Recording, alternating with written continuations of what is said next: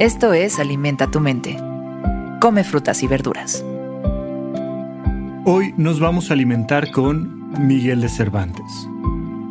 Miguel de Cervantes fue un novelista, poeta, dramaturgo y soldado español.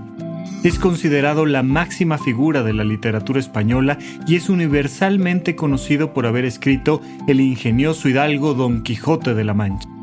Muchos críticos le han descrito como la primera novela moderna y una de las mejores obras de la literatura universal, además de ser el segundo libro de la historia en número de ediciones y traducciones solo superado por la Biblia.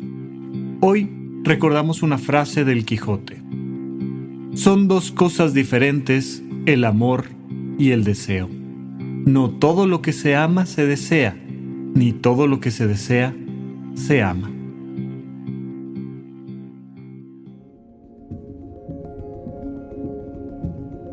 Esto pone el dedo en la llaga, porque hemos creído muchísimas veces que todo lo que deseamos es amor y que simplemente es eso, un deseo, un capricho. Es como diferenciar el hambre del antojo.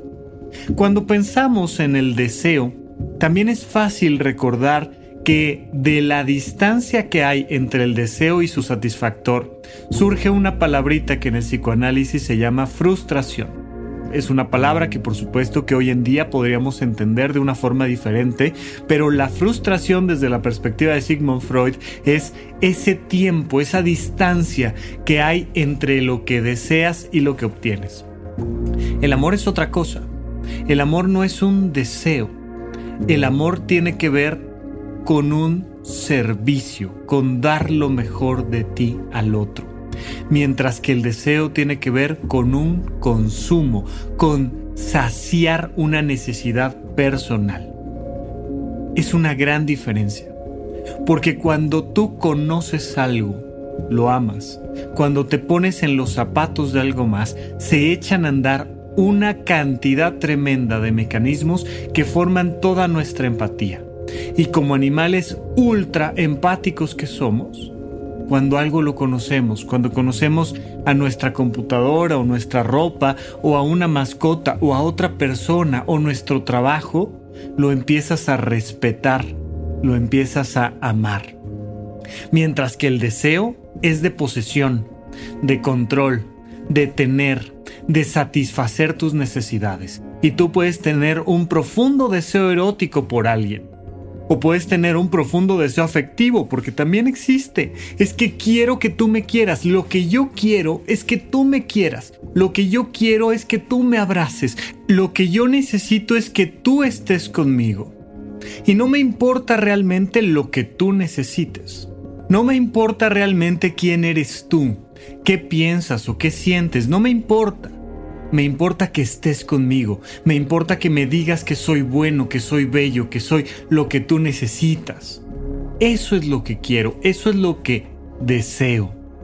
Mientras que cuando tú genuinamente amas a alguien, te pones siempre a su servicio. Te pones siempre en búsqueda de darle lo mejor de ti, de conocerlo más a profundidad, de comprenderlo, de, de estar ahí para el otro es un mecanismo de empatía. Por supuesto, nunca vamos a llegar a través del amor a la negligencia y eso hay que tenerlo muy claro. No es que ahora te lo doy todo, absolutamente todo y me quito la vida por ti porque eso se llama negligencia. A la primer persona que debemos de amar es a nosotros mismos y por tanto la primer misión se llama autocuidado y autodescubrimiento.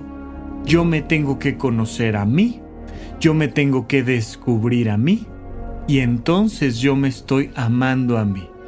Mientras que cuando conozco a alguien más y me vinculo con alguien más y tengo esta relación con mis iguales, con mis superiores, con los que están debajo de mí en algún nivel jerárquico, pues entonces mi labor es la otra, es conocerlos, comprenderlos, ponerme a su servicio, cuidarlos. Eso es el amor muy diferente de la necesidad del consumo proveniente del deseo. En el amor estoy siempre a favor de mí y a favor de ti.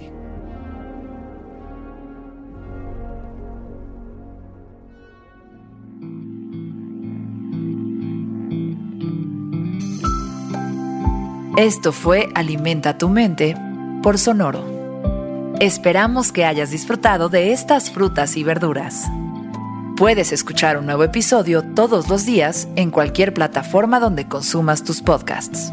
Suscríbete en Spotify para que sea parte de tu rutina diaria y comparte este episodio con tus amigos. Son dos cosas diferentes el amor y el deseo. No todo lo que se ama se desea, ni todo lo que se desea se ama. Repite esta frase durante tu día y pregúntate, ¿cómo puedo utilizarla hoy?